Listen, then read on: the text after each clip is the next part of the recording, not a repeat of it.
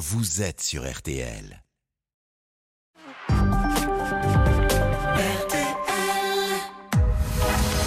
22h minuit, Parlons-nous. avec Fabienne Kramer sur RTL. Bonsoir à toutes et à tous. Dernier jour de la semaine pour notre rendez-vous du soir. Je vous retrouverai encore toute la semaine prochaine dans Parlons-nous sur RTL pour deux heures de direct du lundi au jeudi à partir de 22 heures. Je suis Fabienne Kramer, je suis psychanalyste et médecin. Comme chaque soir, nous attendons vos appels au 09 69 39 10 11. Vous pouvez aussi réagir sur la page Facebook de l'émission, c'est RTL-Parlons-nous. Alors si vous étiez à l'écoute hier, vous avez peut-être vous souvenez peut-être de Sissi qui était venue nous livrer son inquiétude face à l'obésité de sa fille. J'ai essayé immédiatement de l'aider un peu à faire un travail pour accepter sa fille telle qu'elle est. Mais quand je suis rentrée chez moi, j'ai eu l'esprit de l'escalier et j'ai regretté de ne pas lui avoir expliqué que nous n'avons pas tous la même capacité à faire correspondre notre esprit et notre corps. Il arrive que l'on soit déconnecté de son corps, que l'on n'entende pas les signaux qu'il émette. Une thérapie, d'ailleurs, à mon avis, n'est complète que s'il y a reconnexion profonde entre le corps et l'esprit. Les yogis disent que notre corps est un temple. Ils nous incitent à le respecter. Le yoga est d'ailleurs la discipline qui a pour but de faire descendre l'intelligence dans le corps et d'écouter ce que le corps dit à l'esprit. Il existe donc bien une intelligence du corps. Le vélo, la marche, la course, tout est bon pour se mettre à l'écoute de son corps. Pour ma part, outre le yoga, j'ai choisi la nage, qui me permet de flotter et de ressentir une apesanteur totalement enivrante. Mais tout est valable, tout effort aussi minime soit-il est un moyen de connaissance de soi, une occasion de percevoir le langage de son corps, car le corps parle et parfois il hurle. Venez nous raconter comment l'activité physique, le mouvement vous a peut-être aidé à résoudre des problèmes psychologiques. Je voulais spécifier aussi que c'est la dernière soirée pour Olivia et Oriane, que je tiens à remercier de m'avoir si bien accompagnée et aidé à dépasser mon syndrome de l'imposteur dont je vous parlais lors de la première émission. Raphaël, elle, sera là lundi, aux côtés de Paul qui reprend son poste. Vous êtes bien sur RTL, c'est Parlons-nous. Bonsoir Marie. Bon- bon- bonsoir Fabienne, Bonsoir Marie. Bienvenue. bienvenue et je, vous- je vous remercie de, de me recevoir et de m'écouter. C'est ça, on vous reçoit. C'est vraiment Voilà. ça. Voilà. Alors Je- écoutez, je alors euh, écoute. j'essaie de- d'être assez bref pour pas monopoliser trop. Non, mais prenez votre temps, prenez votre temps, au contraire. Vous avez le temps. Alors j'ai 77 ans, Oui. j'ai- perdu ma- euh, mes parents très très jeunes. Ma maman j'avais 28 mois, mon papa 14 ans. Ah oui. Et donc, c'est ma sœur aînée qui m'a élevée.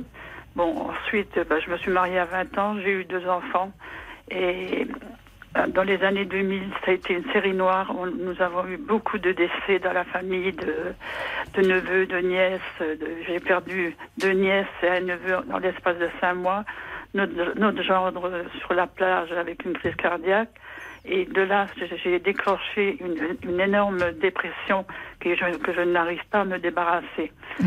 Et, et là, à l'heure actuelle, j'ai encore un- une situation qui est, qui est très compliquée, qui n'est pas la mienne, mais qui est celle de ma fille. J'ai notre gendre qui a été en, en voyage humanitaire en Ukraine, et à son retour, il est tombé amoureux d'une d'une réfugiée. Il a, il a quitté euh, notre fille, et, et puis voilà, voilà, les enfants et tout. Et Mm. moi, j'ai- déclenché une, une dépression que, que, que je n'arrive pas à me débarrasser. J'ai été voir, j'ai vu un psy et là, et là, et là j'ai vu une, une, une, euh, hyp- hyp- hyp- oh, hyp- Hypnothérapeute, c'est ça que vous voulez me dire. Oui, hypnothérapeute, voilà. Oui. Voilà. Et elle m'a dit que euh, ça- ça venait de euh, que, que quand il arrivait c'était ces émotions, euh, que, que c'était euh, un, un abandon, que, que pour moi c'était chaque fois un abandon. Alors Oui, en fait, vous avez d'ailleurs utilisé euh, tour à tour le, le terme de deuil, de décès et d'abandon. oui, voilà. Hum. Voilà, et, et- et j'aimerais bien retrouver ma joie de vivre. Je, je, je n'ai plus goût à rien, je, je, je n'arrive plus à manger, je n'arrive plus à dormir. Bien sûr, j'ai un traitement d'antidépresseur, Oui. de, de- choses comme ça, mais je, n'arrive pas à remonter la porte.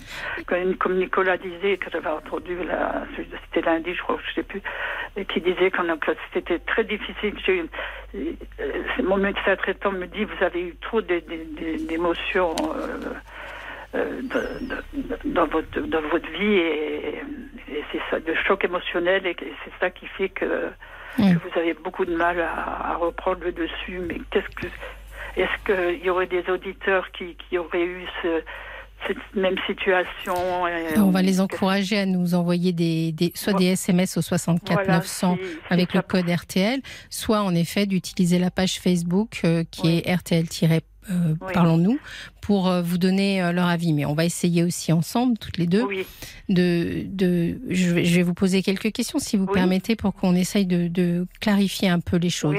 Parce que vous me dites que vous avez commencé à faire une dépression, si j'ai bien compris, autour des années 2000, quand vous avez eu à subir à nouveau plusieurs deuils.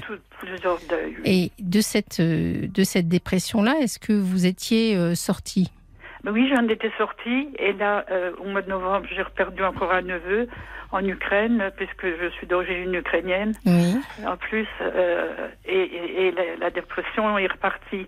Et là, euh, au mois de mars, avant que la situation de ma fille arrive avec euh, avec son mari qui, qui l'a quitté, j'ai euh, ben, la, la- la dépression a repris le dessus quoi. Mm. Et, et là, j'ai beaucoup de difficultés à, à remonter la pente. Je, Oui. je n'ai pas d'énergie. Je, Oui, vous décrivez typiquement le- les signes d'une dépression, c'est-à-dire euh, cette humeur triste, voilà, euh, ce, voilà, ce manque de goût. euh, de goût, Euh, voilà, voilà, et cette difficulté, on dit une difficulté à se, enfin, à se mouvoir, à se mettre en mouvement, euh, telle qu'elle soit. Donc, en effet, les signes que vous décrivez sont des signes typiques de dépression, mais afin que je comprenne bien, parce que vous me parlez des années 2000, on est en 2022, vous me dites que les- la situation s'est améliorée. Euh, elle s'est améliorée, c'est-à-dire vous aviez retrouvé la fameuse joie de vivre dont vous me oui, parliez? oui, oui, tout à fait, tout à fait. Oui. J'avais, retrouvé complètement. Et, et, et- et dès qu'il, m'arrive un choc émotionnel, je ne sais pas pourquoi, je pars tout, tout dans la dépression, dans le, dans l'angoisse, dans le. Pour, pour vous expliquer, en fait, euh, euh, le premier choc émotionnel de votre vie, c'est certainement le décès de votre maman. Vous me dites que vous aviez 28 mois, c'est ça? Oui, oui. Donc, à 28 mois, on a, la- on a tendance à penser, enfin, on pense, et je pense qu'on qu'on l'a démontré maintenant, que, en quelque sorte, le cerveau des enfants est plastique, comme on dit. C'est-à-dire, c'est comme si c'était, euh, si vous voulez, une sorte de, de comment dire, de, de, de pâte à modeler. Enfin, c'est Oui, oui, c'est une oui. image. Hein. Et donc, quand euh, les enfants prennent un coup sur la tête, parce que c'est un énorme coup sur la tête pour un enfant de perdre sa maman aussitôt, ça laisse une marque. Et cette marque, euh, on a tendance à, à la garder. Et à, quand une- un événement ressemble de près ou de loin, mais évoque ce qui s'est passé à ce moment-là, on repasse sans arrêt par cette blessure. Oui. Euh, c'est certainement ce qui vous arrive. C'est le propre Oui, oui. des gens qui ont pris un choc dans l'enfance, etc. Voilà, c'est, ce qu'elle m'a dit à la thérapeute. Elle m'a dit, euh, c'est, de, de votre, de votre enfance euh, Oui. euh, que, que vous avez ce, ce choc qui chaque fois remonte à la surface euh, dès qu'il, y a un choc émotionnel, quoi. Et dès que vous avez l'impression, parce que quand, quand on a 28 mois, euh, on n'a pas la notion de ce que c'est que le décès. Que le, oui, On a juste l'impression que le décès de votre maman était un abandon, finalement. C'est-à-dire Voilà. que du jour au lendemain, elle était là, puis elle n'était plus là. oui, oui, Donc, et c'est très difficile d'expliquer à un enfant ce que c'est en réalité, etc. voilà. Donc, je, je- vous avez, mais la, la bonne nouvelle, si vous voulez, c'est que on peut avoir eu un traumatisme très important, et j'estime que c'est un traumatisme très important, sans pour autant que notre vie soit condamnée à ce qu'on passe sans arrêt par cette blessure. Vous m'avez dit que vous aviez euh, commencé à voir une hypnothérapeute. Oui, Est-ce que cette dame fait aussi ce qu'on appelle de l'EMDR Vous savez, ces mouvements des yeux qui permettent de... Oui. Oui, oui, oui, oui, j'ai, fait pareil. Elle m'a fermer les yeux, elle m'a posé beaucoup, beaucoup de questions, énormément de questions et tout Oui. ça. Est-ce Oui. que vous avez euh, des souvenirs de, de, de, de tout? Parce que des fois, quand on a subi un traumatisme comme ça très important, très très enfant, on a des souvenirs malgré tout. Est-ce que vous avez des souvenirs? Non, pas, pas, Ok. pas vraiment, pas vraiment. Qu'est-ce qui vous reste comme souvenir finalement de, pour vous de, de- de- du début, euh, du début de l'annonce de- de- du décès de votre maman Qu'est-ce que, si vous remontez, vous n'avez rien du tout? Non, rien du tout. Sauf, sauf mon papa. Mon papa, bon, j'avais 14 ans. Oui. Et là, bon, j'ai des souvenirs de mon papa qui, bon, qui était très gentil. Et puis, Oui. voilà, euh, qui, qui- qui s'est très bien occupé de moi et tout. euh, j'ai- beaucoup, beaucoup de mal à. Alors c'est très important ce que vous venez de me dire.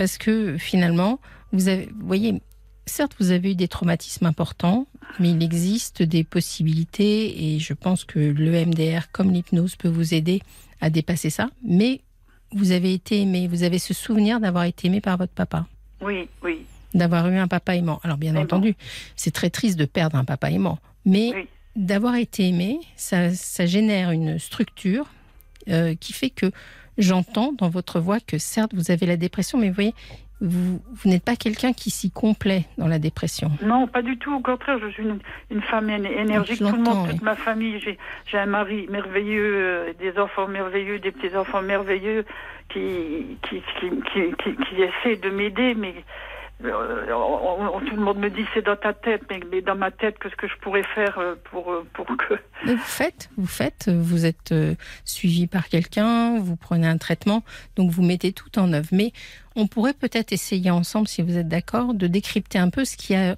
ressurgi là. Parce qu'en fin de compte, votre dépression actuelle, elle est quand même liée à, et à quoi, d'après vous, en priorité? Qu'est-ce qui vous fait le plus mal aujourd'hui? Ben, ce qui me fait mal, c'est cet abandon que que- que- qu'a fait no- notre genre vis-à-vis de notre fille. Parce qu'en en plus, euh, elle a la sclérose en plaques. Alors, Mm. bon, pour l'instant, elle est autonome, elle, est, elle, fait, elle fait du vélo, elle fait du sport, elle fait encore pas mal de choses. Mm. Mais c'est- ça qui me qui m'a qui m'a cho- ça m'a même choqué parce que de Oui. savoir que que que- qu'elle qu'elle- a la sclérose en plaques et qu'elle risque d'être un jour en fauteuil et que son mari l'abandonne, ça ça m'a fait très très mal. J'ai- mal dans tout le corps, vous savez, j'ai Oui. des douleurs dans tout le corps. Oui. C'est- normal parce que, enfin, c'est normal. C'est logique si vous voulez parce que c'est votre fille et quelque part euh, on s'assimile à, son enfant. Vous voyez. Oui, donc, voilà, euh, c'est ça. C'est c'est- donc quand l'enfant qu'elle est à vos yeux est blessé, c'est aussi un peu de vous qui est blessé. Oui. Une fois de plus. Et et c'est l'image du père aussi qui abandonne. Euh, votre, je suis peut-être un peu indiscrète, hein, mais Non, non. votre gendre, euh, comment ça s'est passé cette histoire? Ben, je vous ai dit, il, était parti en, en voyage humanitaire euh, en Ukraine pour ramener des, de, de la nourriture, des choses comme ça, et en Oui. plus ramener, ramener des réfugiés dans, dans, Oui. dans, sa- dans sa ville, quoi. Et puis, bon, ben, disons que au, au bout d'un mois, ça, ça, ça a été très, très, très rapide. En plus, Oui. en plus que c'était un couple qui s'entendait merveilleusement bien, très, très complice, euh, les mêmes idées, tout. C'est- c'est- C'est c'est- c'est ça que j'ai beaucoup de mal à me Mm. faire une C'est raison. incompréhensible pour vous. Incompréhensible pour moi, c'est ça. J'arrive, j'arrive pas. Si ça avait été, comme tout le monde dit, un couple qui se lançait des assiettes à la tête, euh, euh, on aurait compris, quoi. On aurait mieux compris la chose. Mais là, c'est- très difficile à comprendre. En- Ben, alors justement, c'est ça qui est intéressant, c'est-à-dire que puisque c'est un couple qui allait bien, c'était quand même un événement particulier. C'est-à-dire, je ne connais pas votre gendre, bien entendu, Oui, mais il est parti euh, dans un dans un moment où lui aussi il a dû subir un choc. Le Oui, choc oui. de, de, de cette guerre que nous oui, avons oui, ce subie, mais a aussi là-bas. Et, il était a- un peu dépressif parce que il, il, a- il avait du mal à accepter la retraite aussi euh, en Mm. même temps. Alors, euh, est-ce que cette, cette jeune femme euh, a réussi à... parce qu'elle est beaucoup plus jeune que lui. Oui, oui, oui. Il a 58 ans, elle a 44 ans. elle. Mm. Oui. Alors, est-ce qu'elle a réussi à Ben, alors, il y a, vous voyez, c'est ça qui est. ou je ne sais pas, je je pourrais pas dire. Je euh, suis pas sûre qu'elle est manipulée. Vous voyez, c'est ça qui est, qui est très joli dans mon métier, c'est que finalement, c'est la, la rencontre de plein d'histoires en même temps. mm, C'est-à-dire, si on se met à la place de votre gendre, même si je, je vais revenir à vous, hein, mais je- pour qu'on comprenne ce qui se passe chez lui, bon, bah lui, il, il est en train de croiser une période qui est difficile pour un homme, Oui. où euh, souvent euh, il a des angoisses sur le plan de sa masculinité, de sa virilité, du désir Oui, qu'on peut oui. avoir de lui, etc. Et, et beaucoup d'hommes font ce qu'il a fait, finalement. Oui, oui. Hein oui, oui, oui, il y en a beaucoup, j'en connais beaucoup, là, surtout à l'heure actuelle, avec beaucoup de réfugiés qui, qui sont arrivés, il y a eu pas mal de, de, de cas sim- similaires, quoi. Alors, c'est pas obligatoirement qu'avec les réfugiés, en général, c'est avec des femmes plus jeunes. Oui, plus voilà. jeune, voilà. Oui, Lui, oui, c'est oui, son histoire qui lui a fait croiser cette femme-là. Mais, Voilà, euh, mais globalement, en général, il est assez commun que les hommes à 60 ans aient besoin, je dirais, d'une d'une motivation euh, sexuelle euh, Oui, un peu plus stimulante. Voilà. D'être valorisé un peu plus. Euh, voilà, d'être désiré dans les yeux de quelqu'un, etc. Voilà, c'est ça. Donc, ça. Parce que euh, l'histoire qu'il vit aujourd'hui, c'est une, une sorte de bulle particulière qui le valorise lui, etc. Mais ça n'a peut-être euh, rien à voir avec. euh, je ne sais pas si ça a de l'avenir. Je ne connais pas l'histoire. Vous voyez ce que je veux dire? Parce que c'est récent cette histoire-là. Oui, c'est- ça date du mois de mars. D'accord. Oui, oui, Il se comporte comment avec euh, votre fille et son et sa famille? Pas, pas- c'est pas évident. hein. Il, il- on a l'impression qu'il a tourné complètement la page. Mm. Complètement. Oui, parce qu'il il doit être amoureux. Et vous savez, on- Oui, dans oui, ces moments-là, on est il, est on très, est très, sous- très amoureux. mais on est sous hormones entre guillemets et, et donc euh, bon il faut le c'est difficile à dire ce que je vous dis mais il faut peut-être le laisser vivre ça et ça veut pas dire que l'avenir est est moche pour autant si c'est quelqu'un de bien et enfin bon on verra Oui, oui. mais en fait vous voyez c'est cette rencontre là et au niveau de la jeune femme qu'il a rencontrée ben, elle elle était certainement désespérée et elle a eu elle l'a vu comme un sauveur vous voyez Oui, donc euh, oui, oui, oui, bien sûr, parce que personne n'est méchant dans cette affaire il, il s'est occupé d'elle, il s'est occupé de lui faire pour les papiers, pour acheter l'achat d'une voiture, il s'est, occupé de, Mm. de plein de choses, et je pense que c'est ça qui a fait que, bon, ben, y a eu un coup de foudre, et, puis voilà, quoi. Voilà.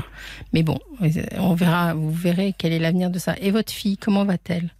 Ben, elle, je sais pas si elle cache son jeu, mais ça, j'ai l'impression que ça va à peu près. Elle, Oui. elle se fait suivre aussi, là. Euh, elle, elle, elle dit, maman, il faut aller de l'avant, il faut aller Oui. de l'avant. Oui. Oui, mais toi, tu y arrives peut-être, mais moi, moi j'ai beaucoup de mal. J'ai beaucoup, j'ai- beaucoup, beaucoup de mal. Je déjà que je suis une personne hyper angoissée, Hmm. je suis très, très angoissée et, et je vous dis, cette, cette- cette dépression-là, elle me fait souffrir énormément. Je ne sais pas comment remonter la pente, je ne sais pas quoi faire. Donc votre fille, elle, elle va plutôt pas mal, c'est ça que Elle vous va êtes... plutôt pas mal. ça Mais va. oui, donc peut-être que finalement, euh, vous étiez... On on n'est jamais dans un couple. Euh, Peut-être Oui. que c'est une histoire qui se finit euh, et qu'elle avait pressenti que ça se finirait. Elle est peut-être même un peu soulagée. je- Non, non, Non, quand je- même je- pas. non, non, je, non, je pense, je pense, je pense pas. Je pense pas parce que bon, lui, il va y avoir des problèmes. Il, va y avoir la vente de la maison, il va y avoir euh, plein de choses, quoi. Ça, Mm. C'est pas évident. Un divorce, c'est jamais facile. Non, mais des fois, c'est ça peut être difficile et à la fois euh, soulager aussi euh, d'autres choses. Oui, Parce Oui. que si elle dit qu'elle veut aller de l'avant, elle a peut-être aussi, elle, euh, envie de vivre d'autres choses. oui, oui, si c'est possible. oui. Donc là, en fin de compte, ce que vous êtes en train de me dire, c'est que votre dépression, à vous, elle est relancée par quelque chose qui ne vous concerne pas directement, finalement. Voilà, c'est ça. Justement, c'est ce que mon mari me dit. Il me dit, on a l'impression que c'est toi qui divorces. Je, Oui. je, je, je- je le prends vraiment, vraiment à cœur. Et alors, qu'est-ce que vous craignez? Parce que vous me dites tout à l'heure que vous, étiez, que vous êtes anxieuse. Ça veut dire que ce divorce, quelle est votre peur à travers ce divorce? Ben, la, la- la peur, moi, ce qui m'ennuie, c'est que bon, ils, avaient une très belle maison, que, que- que, bon, qu'elle va être obligée de quitter, qui était très pratique pour elle, pour, pour elle plus tard. euh, Mm. Par exemple, si elle se retrouve dans un fauteuil euh, roulant, euh, parce que bon, peut-être que non, peut-être que oui, peut-être que non, on ne Mm. sait pas. Mm. Euh, peut-être, euh, je pense pas qu'elle ait fait une poussée euh, suite à, à- à ce choc, parce que le problème quand vous avez un choc, euh, Oui. ça, ça peut provoquer une poussée. Et elle la a maison pas fait. était- et la maison était très, très bien étudiée parce qu'il y avait une pièce en bas, il y avait la douche, il y, y avait tout ce qu'il fallait, quoi. Mais elle gardera peut-être la maison. Oui, peut-être qu'elle arrivera à garder la maison, peut-être, oui, peut-être, euh, c'est peut-être possible, oui. Et c'est sûr que euh, son, sa pathologie euh, pèsera dans ce sens-là, certainement. Oui, oui, oui, oui, oui. C'est- surtout ça qui. qui- Et puis je vous dis, ce- ce- ça m'a fait un choc parce que Oui. c'était très, très brutal, vous voyez. Enfin, Oui. pour, pour, pour moi, ça- pour, pour moi, du moins. Enfin, pour ma fille aussi, ça a été brutal parce que elle s'attendait pas à ça. Euh, Quand vous avez perdu votre papa, ça a été brutal aussi. Oui, oui, oui, oui. Qu'est-ce qui lui est arrivé? Euh, alors, alors, chez mon papa, c'est encore plus compliqué parce que mon papa a disparu et on ne sait pas. Parce que, comme nous sommes d'origine ukrainienne, on avait Mhm. laissé une sœur en Ukraine et il, il voulait absolument la- aller la rechercher. Et il est parti et il a disparu, on ne l'a plus jamais retrouvé. Et ça aussi, ça a été très, très dur. Alors ça, vous voyez, c'est c'est super, enfin c'est intéressant, vous voyez, parce que finalement, vous n'avez pas vraiment, euh, j'imagine, vous avez jamais retrouvé le corps de votre papa, vous avez jamais eu l'histoire, le fin mot de l'histoire sur son décès. Voilà, non, non, voilà. On a, on a fait des recherches. euh, on a fait des recherches. euh, chaque fois qu'il y avait un cadavre mon beau-frère, le pauvre, il était obligé d'aller voir si c'était lui. Mhm. Et, on- et c'est- dur de, de savoir qu'on on ne sait pas où il est, quoi, où son, son corps il est, quoi. Mhm. Alors, vous voyez, tout, tout, tout, tout ça aussi, c'est aussi un abandon finalement. Mais Euh, bien sûr, vous voyez, L'abandon revient toujours, quoi. c'est à nouveau l'Ukraine, c'est à nouveau un homme qui qui disparaît de la, enfin, entre guillemets. Et, Oui, oui. et qui part. euh, Donc euh, peut-être que, en effet, votre père euh, en Ukraine, il avait peut-être rencontré aussi une femme. Enfin, vous ne savez rien, vous ne pouvez Non, pas non. imaginer. Non, non, on on sait, on sait pas, on sait Ouais. pas. On Ouais. sait pas, on sait, on sait pas du tout ce qu'il est devenu. euh, et puis alors maintenant avec les événements de l'Ukraine, je pense que tout ça, ça me Bien aussi, sûr. aussi ça me perturbe quoi. Ça, Vous avez dû attendre son retour euh, pendant des années, non? Oh là là, pendant des années encore maintenant, je me dis toujours si seulement on le retrouvait. euh, D'ailleurs, la, la- la thérapeute, elle, me- elle- elle m'a dit, euh, mettez sur la tombe de, de votre maman une plaque euh, à mon papa. Oui. je ne sais pas qu'est-ce que vous en pensez. Je pense que c'est une très bonne initiative parce que quel âge aurait-il aujourd'hui? Euh, 100, dans les 100 et, 100 et quelques. Donc il y a quand même de fortes probabilités que quoi qu'il ait vécu, euh, il, est, il soit décédé. Oui, oui, oui, oui, là, il, doit, Mm. il doit être décédé, oui, oui, oui. Et c'est bien que vous ritualisiez ça. Elle a tout à fait raison. oui finalement, que vous décidiez finalement qu'il est Oui. décédé. Oui, oui, voilà, c'est ce qu'elle m'a dit, oui. Elle m'a dit, euh, mettez une, une plaque. Moi, ça me, ça me fait drôle que de, de- de faire ça, mais je pense Faut que vous y réfléchissiez. Oui, Parce que ça, en fermant cette place, euh, ce- cette histoire avec votre père, qui finalement n'est pas décédé, est disparu, et puis oui, disparu. voilà, ce qui n'est pas exactement la même chose, Voilà, voilà. vous allez pouvoir peut-être affronter euh, plus correctement ce qui vous arrive aujourd'hui, qui finalement n'a rien à voir. Oui, oui, qui ça n'a rien à voir, puisque Mm. c'est la situation de ma fille, mais comme on dit, on reste toujours une maman. Hein. Oui, bien sûr. Ah, c'est ça, ce qu'elle me disait la thérapeute. Euh, quand vous parlez à votre fille, vous ne parlez pas euh, entre euh, fille et maman, mais entre femmes. Vous voyez, quand si, si- si je, veux- je, je veux lui poser des questions, Mm. posez-lui entre femmes, pas entre maman et fille. Pour, euh, Alors, il y a quand même encore quelque chose que j'aurais voulu euh, discuter, dont j'aurais voulu discuter avec vous, c'est justement sur la pathologie de votre fille. À partir de quand vous avez appris qu'elle était, qu'elle avait cette sclérose en plaques? Alors, elle avait 30, 33 ans et elle en a 54 maintenant. Oui, ça a dû être difficile, ça. Oula, Mm. c'était très très difficile, oui, oui, très très difficile euh, aussi de, de l'accepter. Mm.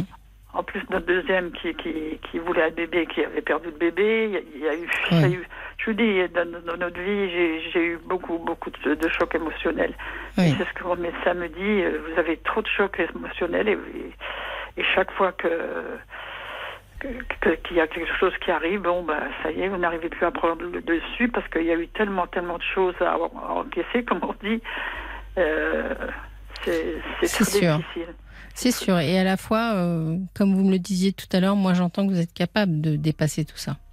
À chaque fois, finalement. Oui, c'est ce que ma nièce m'a dit. Là. Elle Mm. m'a appelé, elle m'a dit Tata, tu as, tu as ri- réussi à combattre. Ben, J'ai mis cinq ans euh, pour euh, faire le deuil de notre gendre qui est mort sur la plage en vacances. Ça a été hyper dur parce qu'il est parti, il m'a dit au revoir.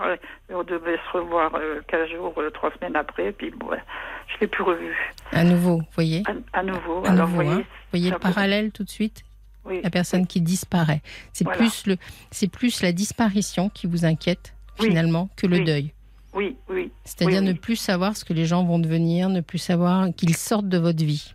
Oui, oui, oui, oui, oui, oui, voilà, c'est ça qui est très, très, très, très, très dur. D'ailleurs, je, je ne peux même plus aller aux enterrements parce que chaque fois que je vais à un enterrement, je reviens, je suis, je suis Mm. pas bien, je suis vraiment mal dans, dans ma peau, quoi. Je suis vraiment pas bien. Alors, je comprends que vous passiez une très mauvaise période, Marie, mais je trouve que vous avez mis en place les choses qu'il faut mettre en place. C'est-à-dire, vous avez manifestement une thérapeute qui s'occupe euh, bien de vous. Oui, Vous avez un traitement. Alors, je ne sais pas depuis combien de temps vous avez votre traitement, mais on sait qu'ils mettent un peu de temps à agir. ça, euh, de- de- depuis le mois de janvier, parce que comme j'ai perdu mon neveu en, en novembre, bon, Oui. ça a été crescendo, quoi. Ça a été, euh, ça, ça a monté tout doucement. Puis là, là, je me suis rendu compte, je me suis dit, c'est une dépression là. Le traitement que vous avez, donc vous l'avez depuis le mois de janvier, est-ce qu'il Oui. a été revu? Enfin bon, on va pas faire de la médecine euh, maintenant, mais est-ce que vous êtes suivi par un psychiatre ou quelqu'un qui pourrait euh, le réévaluer? Bah, écoutez, été chez un psychiatre, il, m'a pas aidé du tout. Hmm. Non, il m'a pas aidé. Écoutez, il, il pianotait sur son, son ordinateur, il me posait pas de questions. Et au bout de, de- de quelques séances, je lui ai dit, écoutez, docteur, euh, j'arrête. Je vais retourner chez mon médecin traitant. Et c'est mon médecin traitant qui a réussi à me, à me vous restabiliser. Voilà. Alors, je pense que vous avez tout mis en place pour que vous alliez mieux.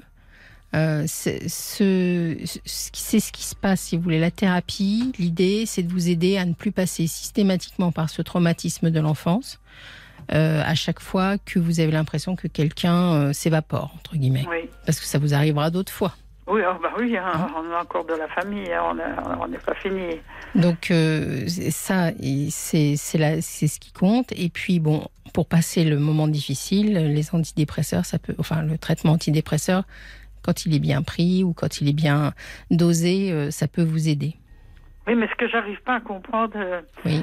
Fabienne, c'est ce- manque d'énergie. Pourquoi je n'arrive pas avoir de l'énergie de, je, vous dis, je suis pas une, une paresseuse, je, Oui. suis, une femme battante et, je, je n'arrive pas à faire mon travail. Même de mettre du linge dans la machine à laver, ça, c'est- pèse.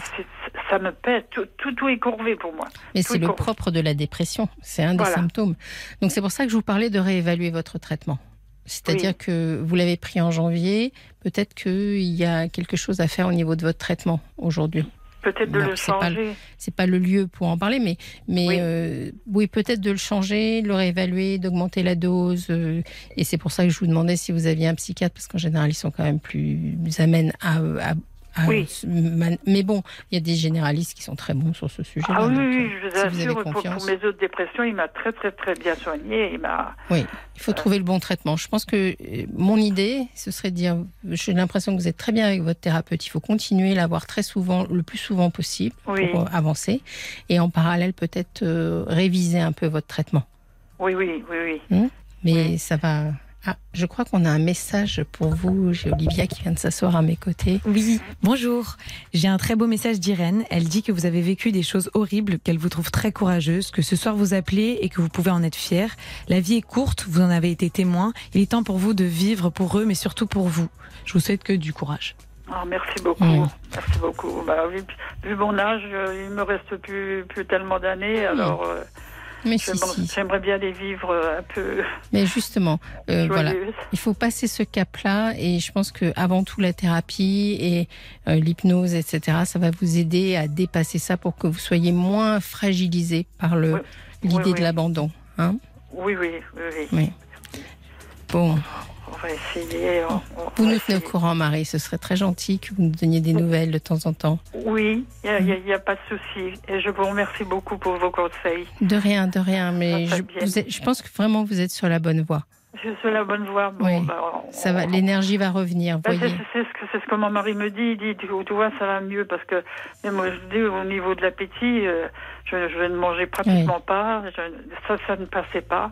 Et là, je recommence un petit peu à manger. euh, je me force hein, pour, euh, Mm. faut, que le tout, il faut pas perdre toutes ses forces aussi. Bien sûr. Parce qu'après, c'est beaucoup plus difficile à remonter. euh, mais c'est une période pour moi très, très difficile. Très difficile, oui, j'imagine.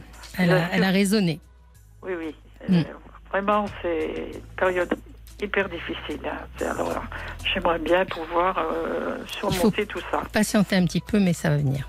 D'accord. Merci beaucoup. Merci pour votre appel, Marie. Passez Merci une, Fabienne passez pour une vos douce soirée. conseils. De rien. Bonne De rien. soirée. À bientôt. À bientôt. Au revoir. RTL, parlons-nous avec Fabienne Kramer. Et il n'est pas le seul. Extrait de la compilation Les artistes RTL 2022, 35 tubes réunis dans, sur deux CD. C'est la bande-son de votre été. Fabienne Kramer sur RTL, parlons-nous. 22h minuit, parlons-nous avec Fabienne Kramer sur RTL. On se retrouve sur Parlons-nous sur RTL. Je vous rappelle que vous pouvez nous appeler au 09 69 39 10 11 si vous voulez entendre la jolie voix d'Olivia. C'est ce soir, donc euh, n'hésitez pas. Et puis on va accueillir tout de suite Samuel. Bonjour Samuel, bonsoir plus exactement. Oui, bonsoir. Bonsoir, vous m'entendez bien? Je vous entends très bien. Merci de m'accueillir. Ouais, Avec grand plaisir. Grand plaisir. Alors vous êtes bien installé, vous êtes bien tranquille, personne ne vous entend? Personne ne m'entend. Je me suis arrangé pour ça, ne vous inquiétez pas. Pour être bien tranquille, d'accord. Merci. Je dois, je dois avouer que je suis un petit peu intimidé. C'est la première fois que je passe à la radio. Eh bien, il, a- il faut une première fois. Ça s'appelle le syndrome de l'imposteur. Vous savez, j'en avais parlé. On a l'impression qu'on n'est pas au bon endroit, mais on va essayer de vous aider pour que ça se passe euh, au mieux. Alors, je vous rassure, j'ai l'impression d'être tout à fait au bon endroit parce que je vous écoute. Alors, je vous ai découvert il n'y a pas très longtemps.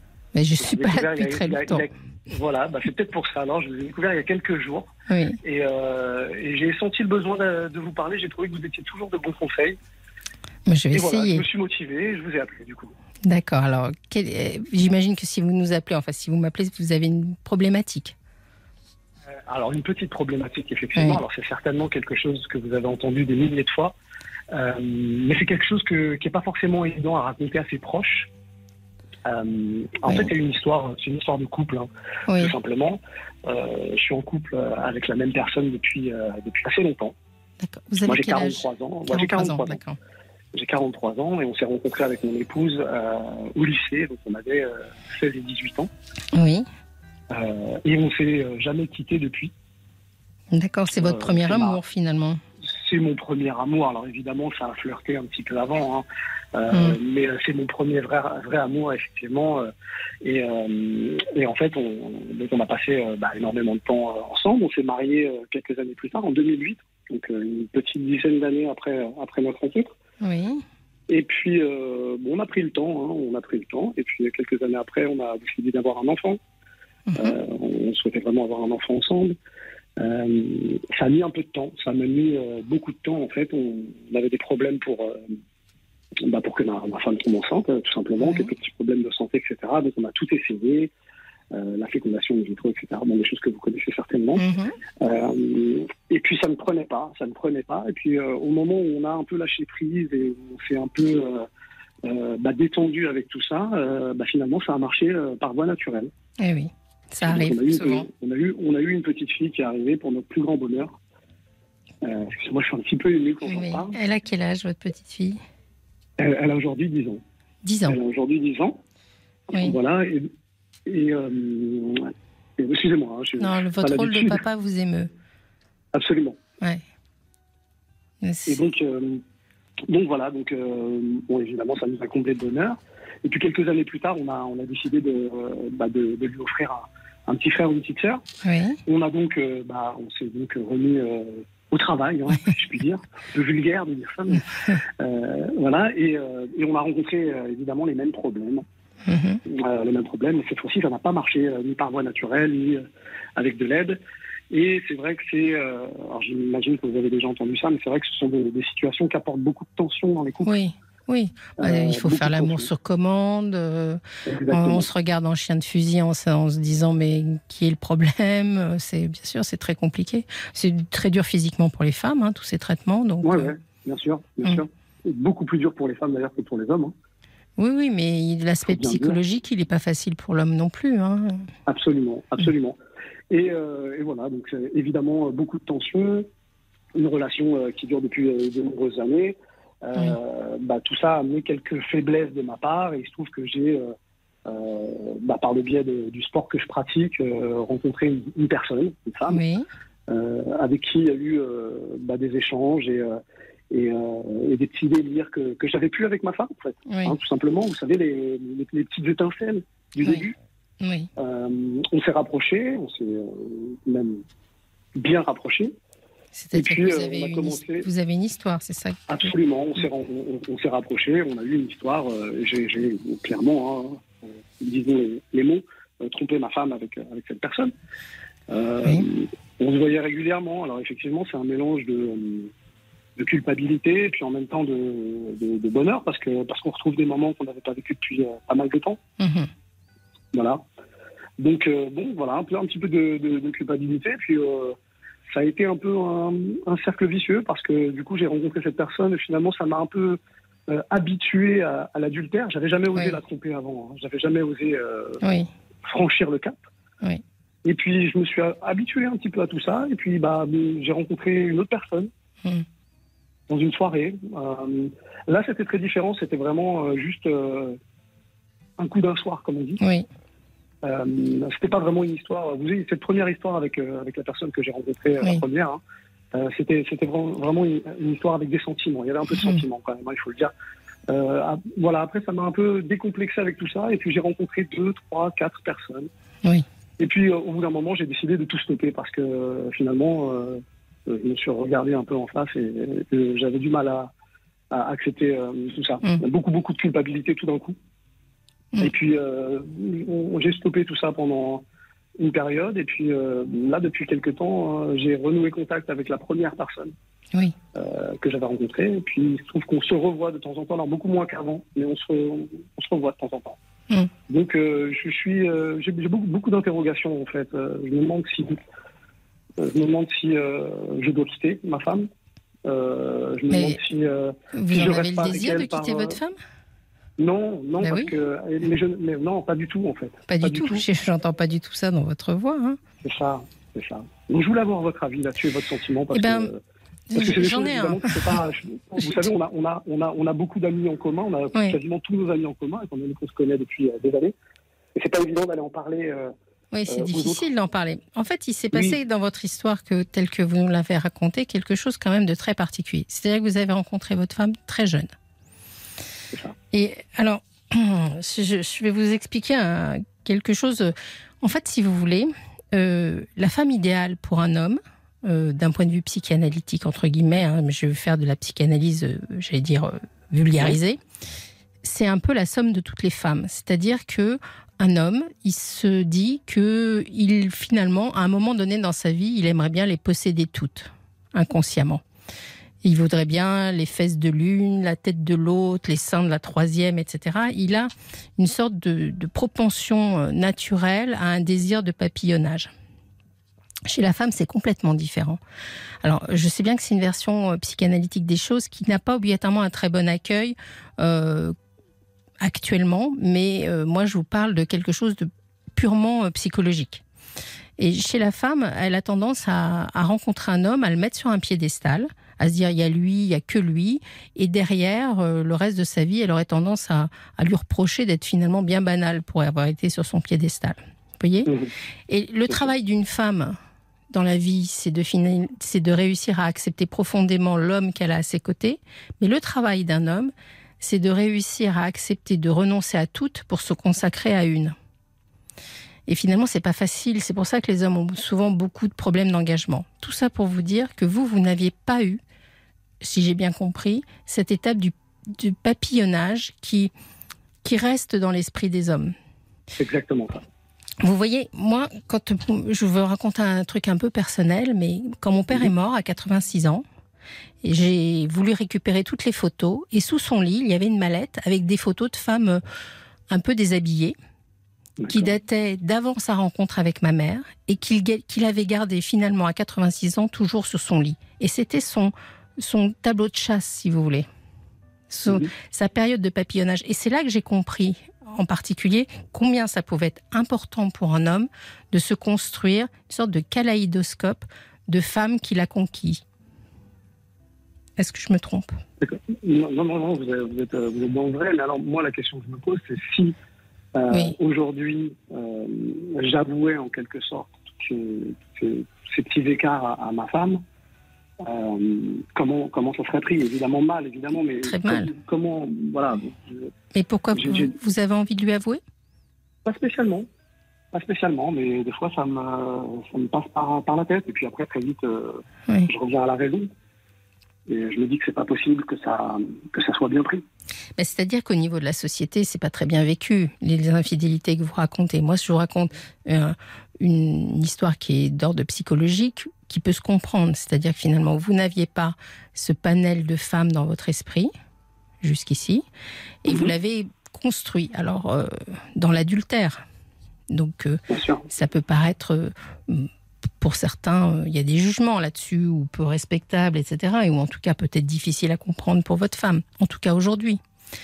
Mais, mais moi, je le comprends. Je dis pas que c'est bien. Je dis que je comprends ce, que, ce dont vous avez eu besoin. alors, je ne sais pas dans quelle situation vous êtes vous, mais si euh, votre conjoint euh, arrivait demain en vous expliquant tout ça, vous arriveriez à comprendre?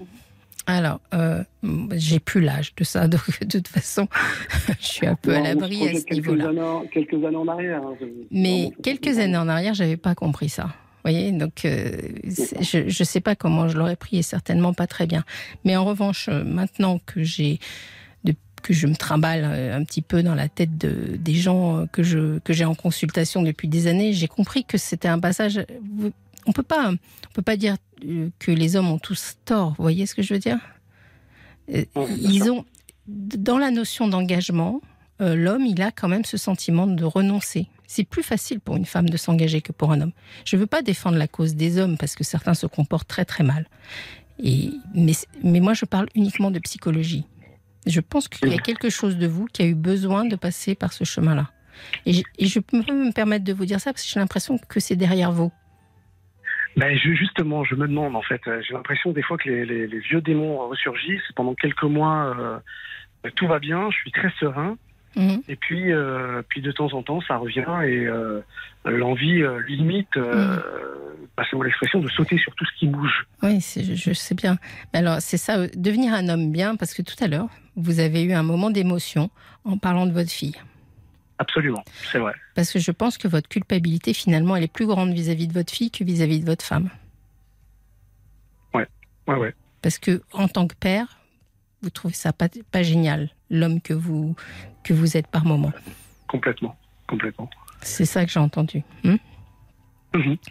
Donc, euh, il va falloir à un moment donné que vous arriviez à aligner le mec bien que vous êtes avec euh, vos comportements. Il va falloir faire des choix. C'est ça. Il y, a cette dualité, en mm. fait. Hein, c'est vraiment ça. Il y a, d'un côté, euh, de temps en temps, je me sens euh, très bien et j'ai l'impression d'être une, bonne personne. Mm. Et de l'autre côté, euh, il y a cet esprit un peu animal qui reprend le, dessus. Alors, justement, vous, avez, vous nous avez raconté, vous nous avez confié aussi, très joliment d'ailleurs, toutes les difficultés que vous aviez eues pour avoir des enfants. Oui, oui, oui. Et ces difficultés-là, en général, elles ternissent beaucoup la sexualité des couples. C'est vrai. Comment ça se passe avec votre femme? Ben, écoutez, c'est pas, c'est pas la folie. C'est mm. pas la folie. Euh, on, est, enfin, on essaie, j'allais dire, on essaie. Non, c'est vrai que c'est beaucoup moins naturel qu'au début. Oui. Vous voyez ce que je veux dire? Donc, euh, c'est devenu plus. Je sens, oui, et puis je pense qu'elle, elle, euh, quelque part, euh, s'est lassée peut-être un peu avec la routine. Euh, et, j'ai l'impression que les hommes sont toujours plus en demande que les femmes. Oui, ça c'est le jeu.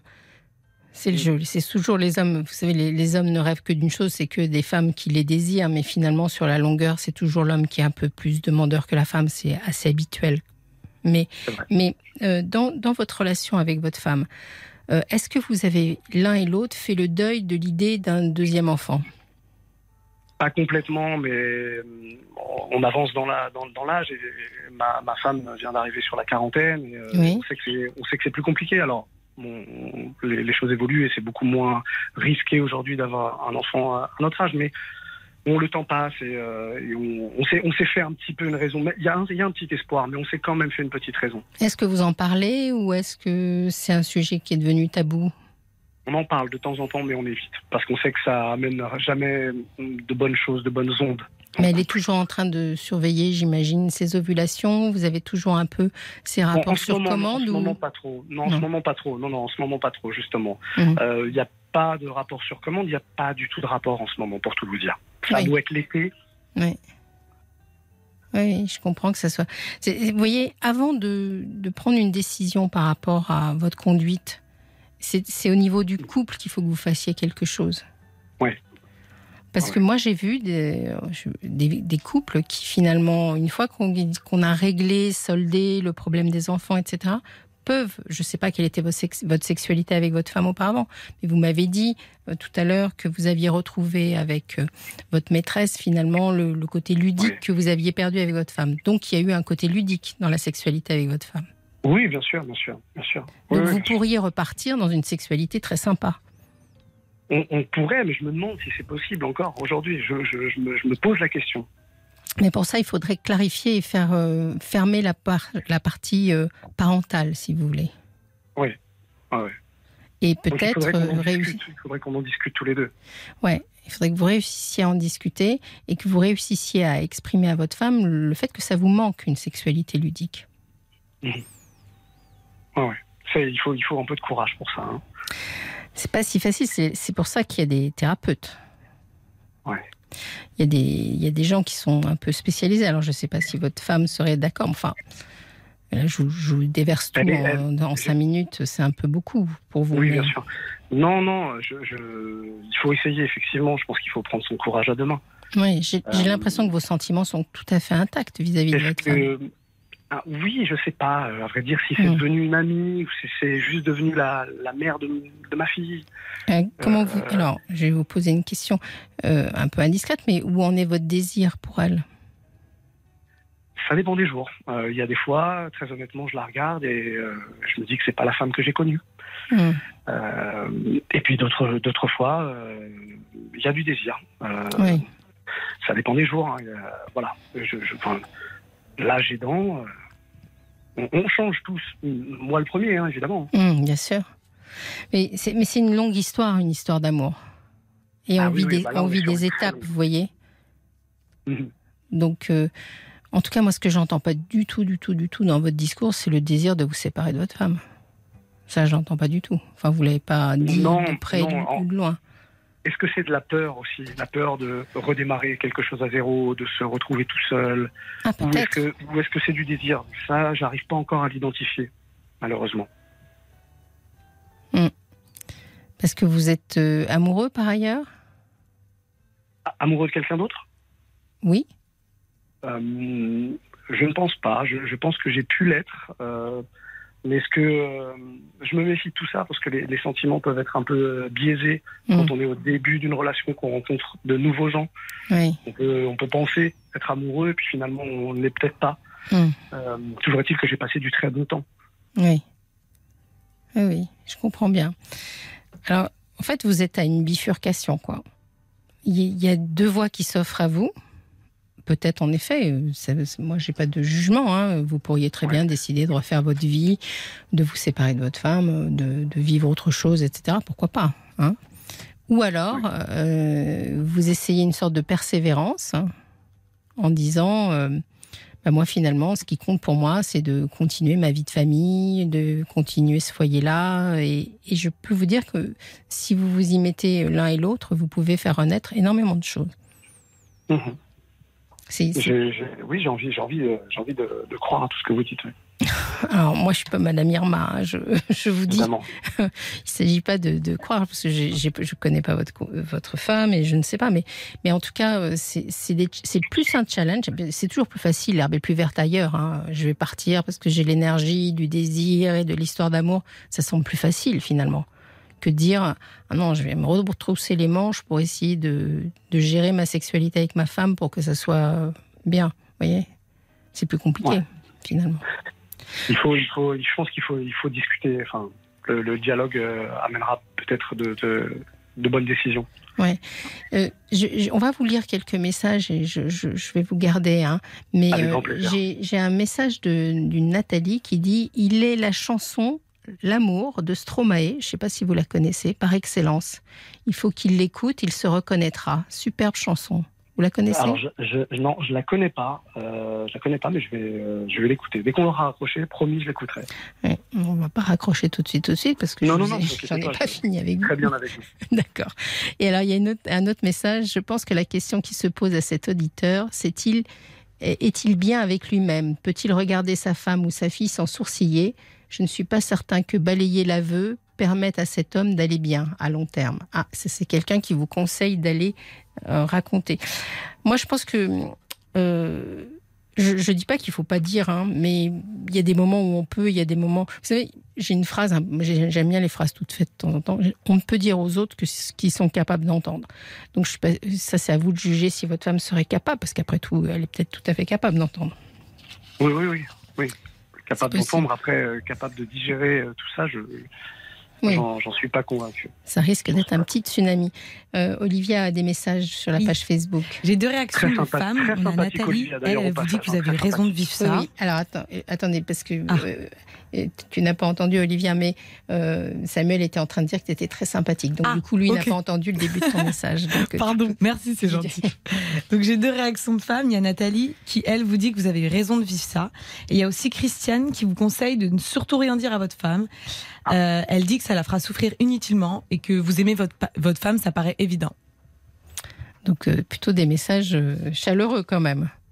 Merci, merci à tous ces témoignages. C'est toujours, euh, toujours important d'avoir les, des avis externes. C'est très sympa. Mais vous n'êtes pas seul dans ce genre de situation. C'est-à-dire que la durée dans le couple, c'est quand même extrêmement compliqué. Vous avez eu vous voyez, votre histoire elle est particulière. C'est être rencontré très tôt, donc sans avoir eu beaucoup d'expérience, si je peux me permettre, le prenez pas mal. Hein. Et puis, non, c'est la, la, réalité. Et puis ensuite, toutes ces difficultés que vous avez eues pour avoir des enfants qui vous ont obligé à avoir une sorte de relation euh, amoureuse, voire sexuelle un peu mécanique, c'était euh, deux, particularités de votre histoire qui sont un peu, euh, un peu marquantes.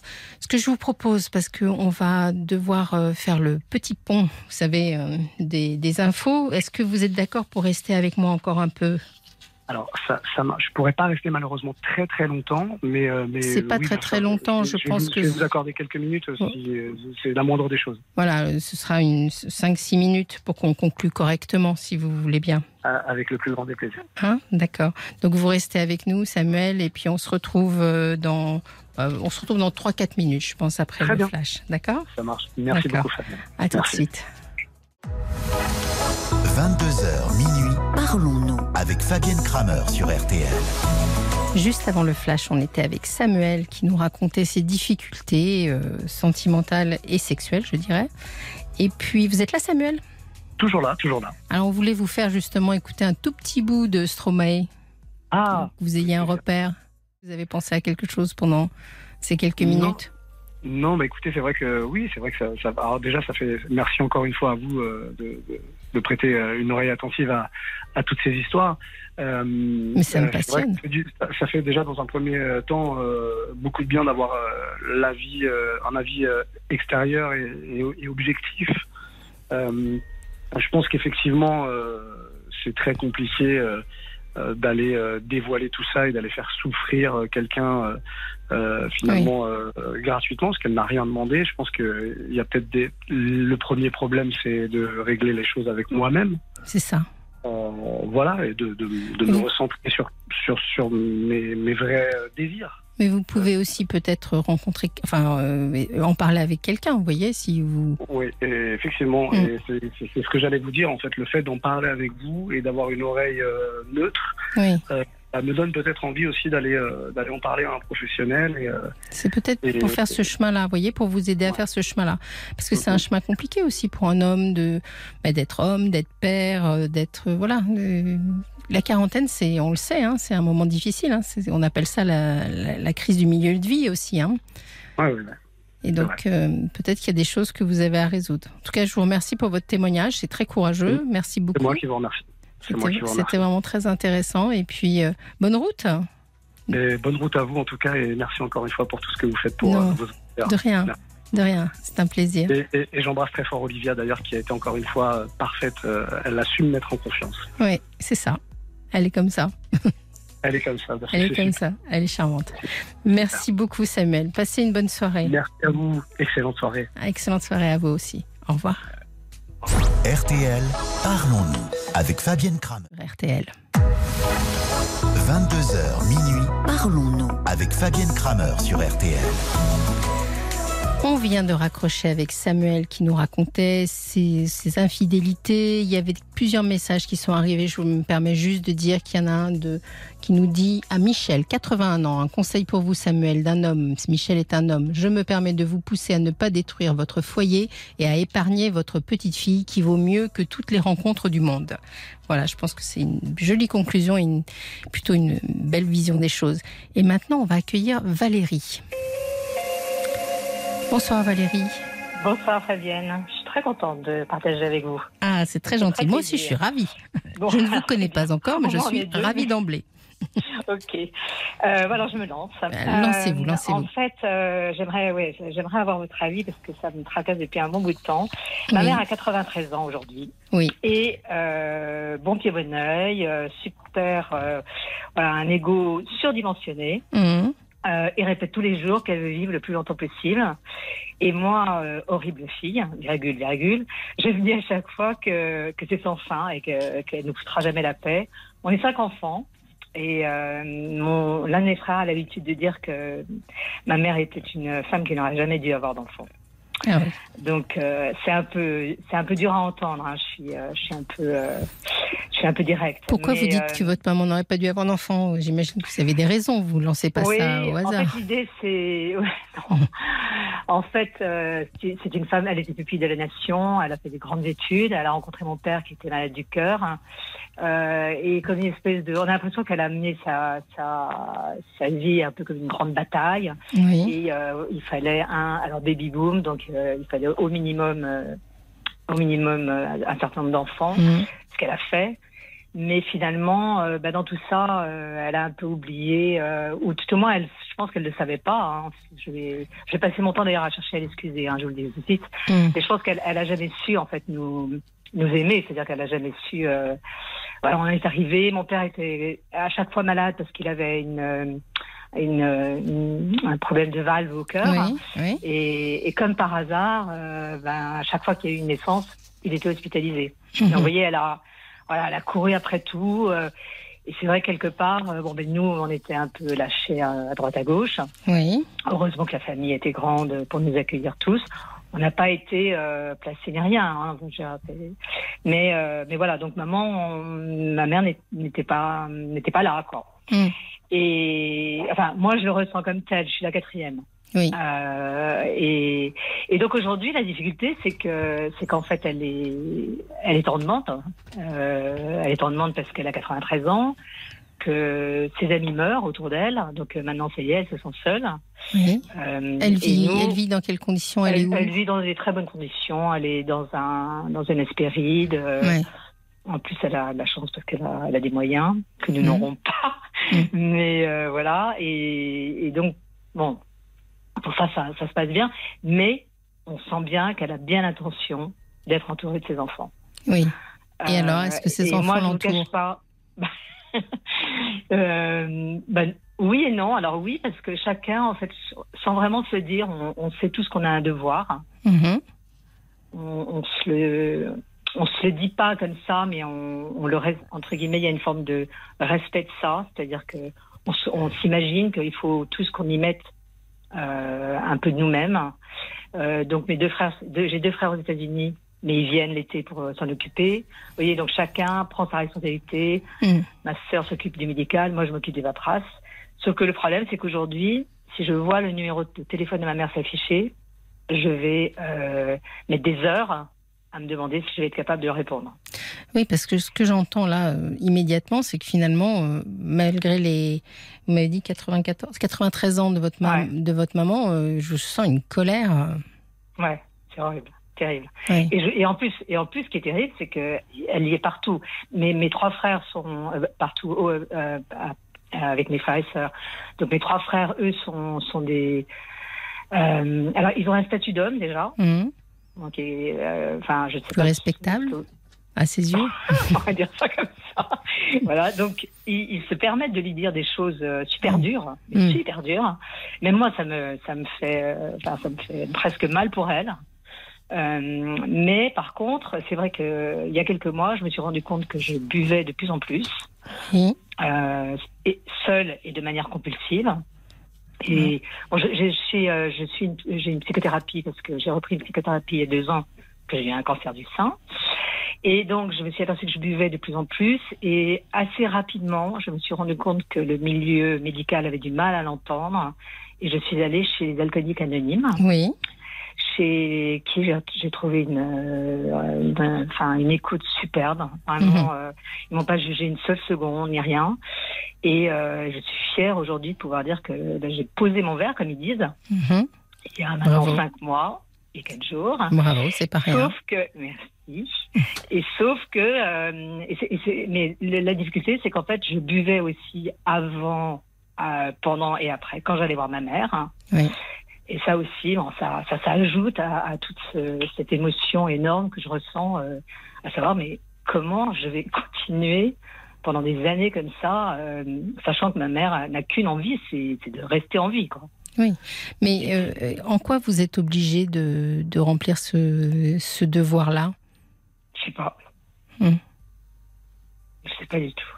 Je sais pas, je vois mes frères le faire. Oui. Ma sœur aînée aussi. Les, vos frères le font, enfin, ils vivent euh, à l'autre bout du monde Oui. Hum. Et ils le disent d'ailleurs, ils sont, ils sont sympas. Ils disent que, que ils, ils, savent qu'on assume. Euh. Donc là, récemment, je suis partie dans le sud, euh, mais je suis enfin moitié-moitié, donc j'arrive quand même à m'éloigner. Mais, mais le problème aussi, c'est que finalement, quelque part, quand elle appelle, elle n'est pas méchante. Hein. Oui. Elle, le pire, c'est qu'elle réussit, elle est, elle est assez incroyable à être presque charmante. Oui. Euh, et donc à, obtenir de ma part, même, enfin de moi, de quelque chose qui ressemblerait presque à une forme d'amour, quoi. C'est-à-dire que vous avez le sentiment de, de, ne pas aimer votre maman, enfin votre mère? Ah, c'est, ouais, non, c'est, je peux pas. Je peux, enfin, c'est, impossible, impossible.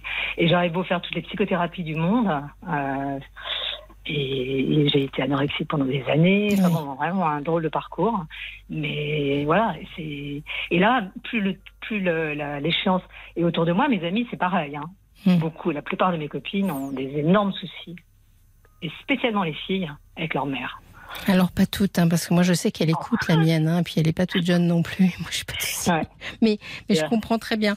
Mais, mais mes filles sont adorables avec moi par contre. Oui. Alors vous m'avez décrit quand même une fratrie de cinq personnes. Vous voyez, on a tendance à dire on était cinq, etc. Mais finalement, vous êtes cinq, cinq individus enfin, différents. déjà, les trois frères sont dans un statut un peu particulier. Donc finalement, vous êtes que deux filles. Ouais.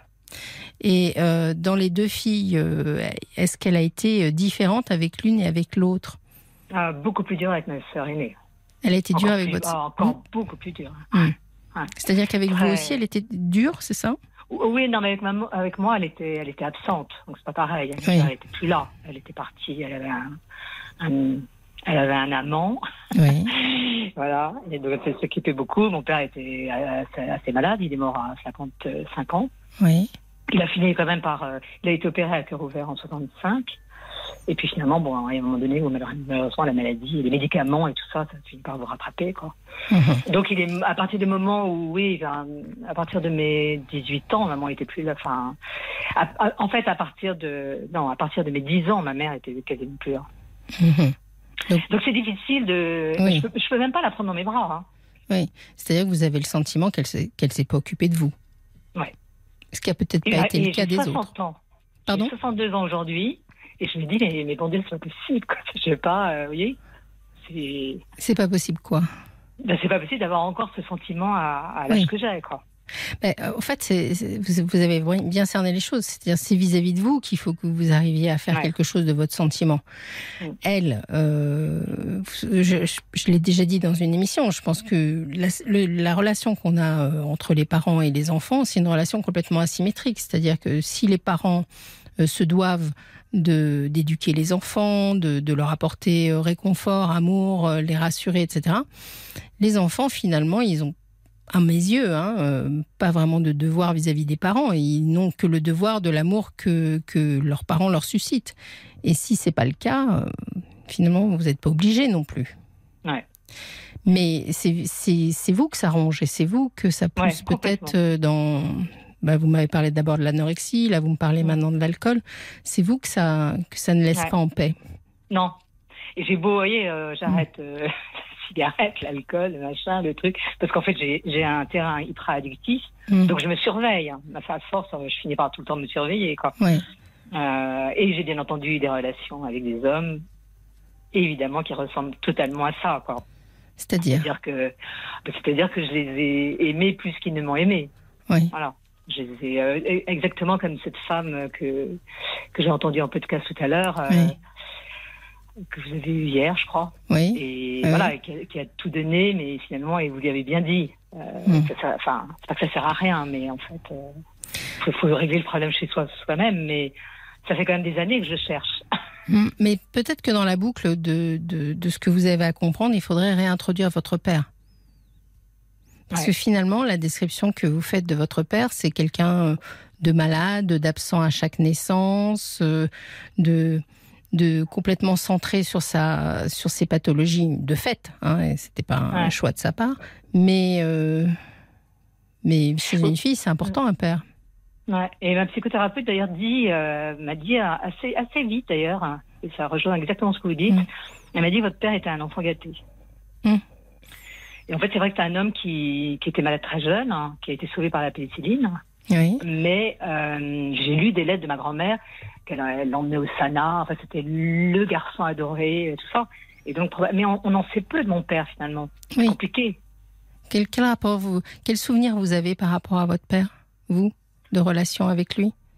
Euh, Un homme euh, incroyablement intelligent, mmh. parce que dans les hôpitaux, il, il apprenait sans cesse mais d'une violence sans fin, ah. très très violent, euh, à tel point qu'il en avait même des ulcères. Euh, donc un peu comme un. Mais il était violent avec qui avec, Alors essentiellement avec euh, mes, frères aînés et moi, ma soeur aînée, hum. pas avec les plus petits. De toute façon, moi, je me cachais, donc il n'aurait pas pu me rattraper. Mais, mais ouais, très très violent, violent avec ma mère. Violent avec ma mère. en fait, un, un, petit garçon qui trépigne, euh, voilà, qui fait pipi par terre et qui, qui se roule dedans. C'est quand même surprenant euh, que vous ayez fait une description. Euh, vous voyez, c'est pas ce qui apparaissait immédiatement dans la description de votre père, qui paraissait quelqu'un qui subissait la maladie, et comme si vous, comme si vous faisiez comme votre grand-mère, quoi, de, de voir en lui que la maladie. Ouais. Alors chez nous, mon père était déifié, en fait, on a l'impression. Ouais. C'est devenu un mythe. Je suis pas sûre que votre colère soit tant vis-à-vis de votre mère. Mais est-ce qu'on peut s'autoriser à être en colère après votre père, vous voyez? Ah, ça. Est-ce que ça se fait dans la famille? Ouais, ça c'est compliqué parce que j'ai un petit frère en plus qui va pas bien, qui va même très mal. Alors, j'aime bien euh, avoir l'ordre des fratries ah pour essayer de ah, comprendre.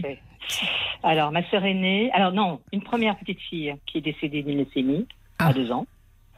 Donc drame de la vie, de, alors drame de ma vie, j'allais dire de ma mère, vous voyez, parce que euh, on a récupéré le corps un, très très 40 ans après, hmm. et j'ai vu vraiment, j'ai vu ma mère s'effondrer. Donc sa première fille est décédée d'une leucémie, elle avait quel âge? Elle avait deux ans et demi. D'accord. Ma sœur a été déjà née, donc elle avait un an quand la petite fille est née et morte. Donc la, la sœur avec laquelle elle a été dure, votre mère, finalement. Ouais, très dure. Et encore, mais ma sœur y retourne, elle, par contre. Elle dit que c'est son karma, donc elle y va. Mmh. Contrairement à moi. Mon frère aîné, alors lui, est richissime. Oui. Ma sœur dit que c'est comme ça qu'il a compensé, en, faisant de l'argent. Voilà. Et très longtemps, d'ailleurs, il a, entre guillemets, insinué le fait que, de toutes les manières, ça irait parce qu'il payerait. Mais finalement, maintenant, il vient physiquement quand même. Mmh. Il, est, il est quand même revenu. Mon frère Jérôme, euh, je ne devrais pas dire de prénom, mon frère. Mhm. Mais je le dis parce qu'en fait. Euh, c'est celui qui souffre. Voilà.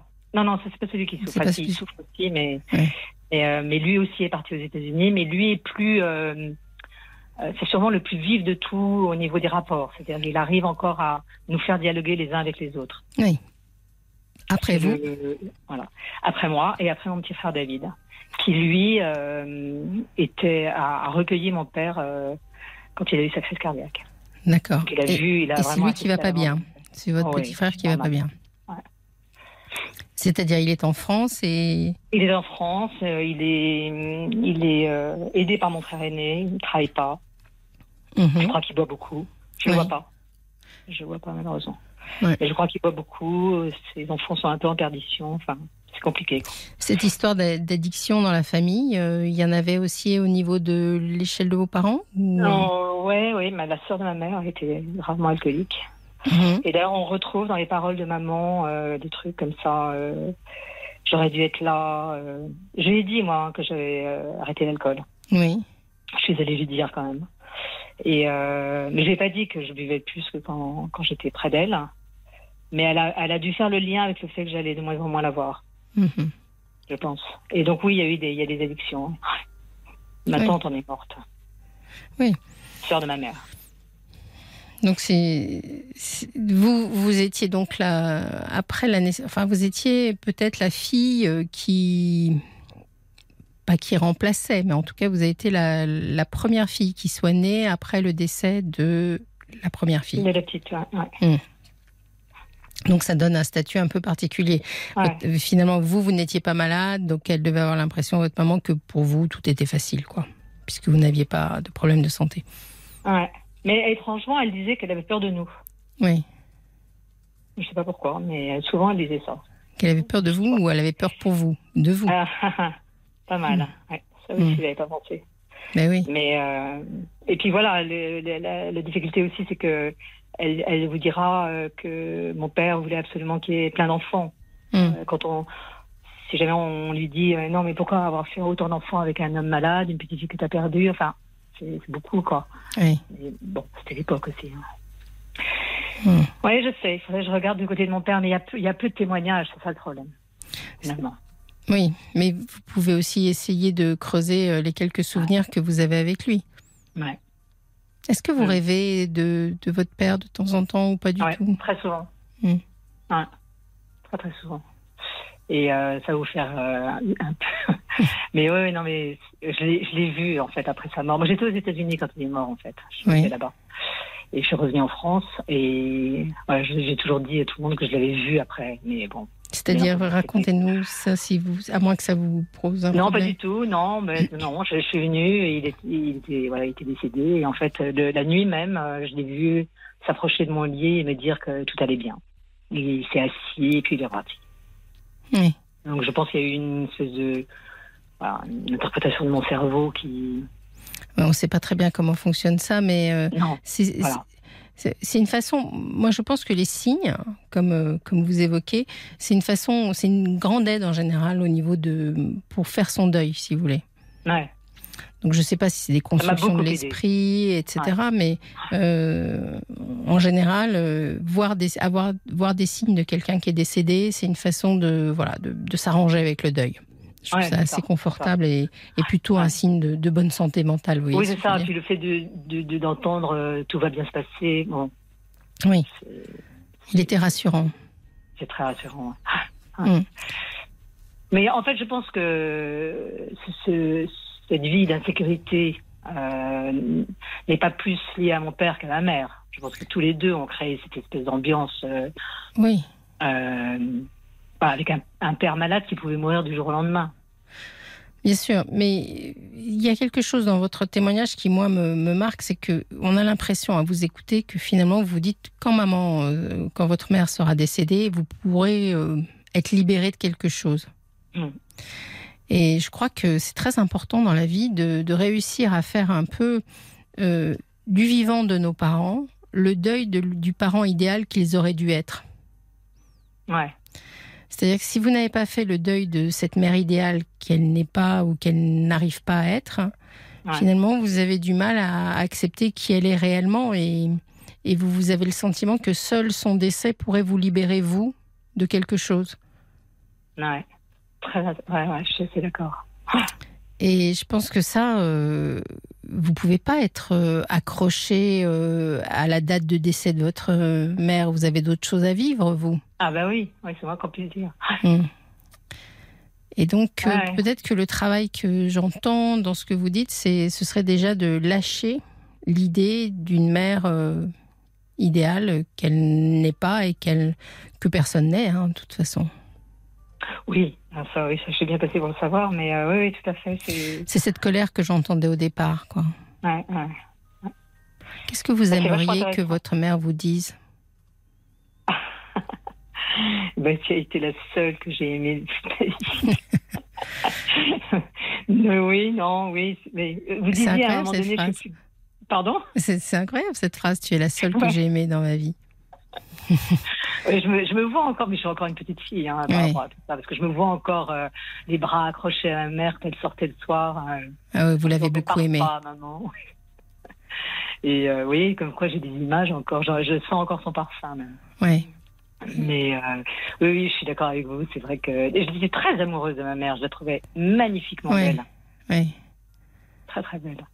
Mais c'est vrai, oui, je suis d'accord. C'est une espèce de de représentation euh, un peu enchantresque euh, hmm. de la mère euh, idéale. Oui. C'est marrant parce que j'ai pas, j'ai pas du tout ça. Alors moi, j'ai complètement l'inverse avec mes filles qui me disent, mais maman, essaye de nous croire quand on te dit que t'es belle, par exemple. Mais oui. Et... Super dur. Et donc je me force. Mais vous savez, la, la construction de la beauté, elle se fait essentiellement dans le regard du père.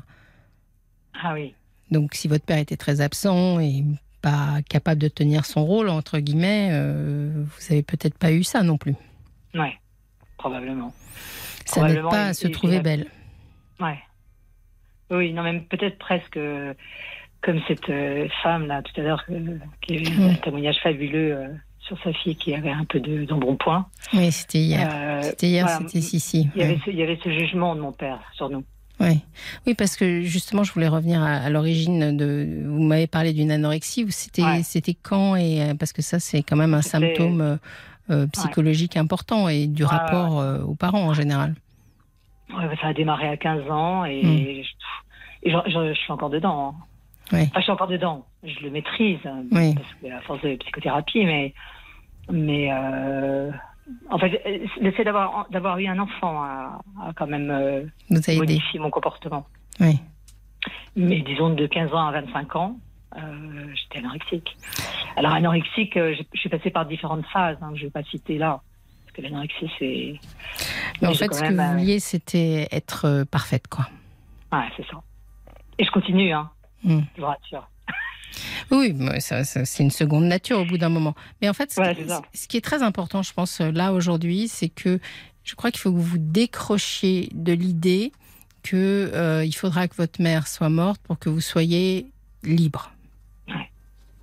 Parce que ça, euh, bah déjà, ça, ça peut la stimuler à ne pas le faire. Enfin bon, bref, ça c'est, je n'en sais rien en fait, mais, euh, c'est surtout que la liberté, euh, on peut pas attendre euh, le décès de nos parents pour décider d'être libre. Il faut que vous trouviez le moyen de vous libérer aujourd'hui. Hum, hum. Je suis bien d'accord. Je suis bien d'accord et je, suis tout à fait d'accord avec ce que vous dites et je, vois, bien le. En plus, je vois bien le lien, par exemple, quand on me dit à chaque fois, mais alors, euh, comment est-ce que tu refais ta vie? Oui. Et j'ai toujours l'impression que c'est suspendu à ça. Eh oui. Parce que ça, parce que je vais mal la faire, parce que ça, ça va être encore une rencontre qui va pas marcher, enfin, ça va pas aller. Quoi. Et je sais très bien qu'il y, y, a un truc là-dedans. C'est un truc à creuser en thérapie, puisque vous êtes euh, en thérapie sur ce thème-là, qui pourrait être intéressant. Et, moi, je, je m'arrange, vous savez, un petit peu avec les choses, et je dis, c'est un peu faire le deuil de la mère idéale, parce qu'en fin de compte, c'est ça. Hein, c'est quand vous étiez petite que vous accrochiez à votre mère qui sortait le soir et qui disait, non, non, maman, euh, reste pour moi, euh, reste d'abord avec moi. Et c'est ce truc-là à lâcher maintenant pour euh, accompagner une vieille dame maintenant. Bah oui. Et puis vous y trouverez peut-être euh, un peu d'intérêt de lui faire raconter bah, votre père, par exemple, ou de lui faire raconter euh, d'autres souvenirs. Eh ben, c'est excellent. Je, suis, tout à fait d'accord avec ce que vous dites. Mais c'est gentil. Je sens que ma, psychothérapeute va avoir du boulot. Voilà, vous allez pouvoir lui exposer le, le projet. Hein mais ouais, ça m'emballe complètement. Je, suis tout fait. Je savais bien que vous alliez trouver le petit truc. Qui... C'est gentil, c'est gentil, mais c'était pas très, c'était pas très difficile parce que vous étiez juste au bord. Et des fois, bah on est là juste pour verbaliser ce que, ce que vous savez au fond de vous. c'est vrai qu'on est toujours en train de le, le, le petit muret là, avancer ça et puis. Euh, et ben voilà. Je vous remercie pour votre témoignage, Valérie.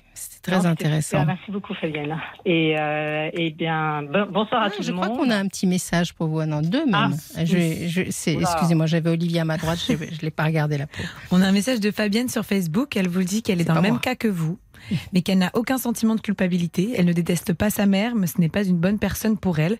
Alors elle est complètement détachée et elle s'en porte tellement mieux.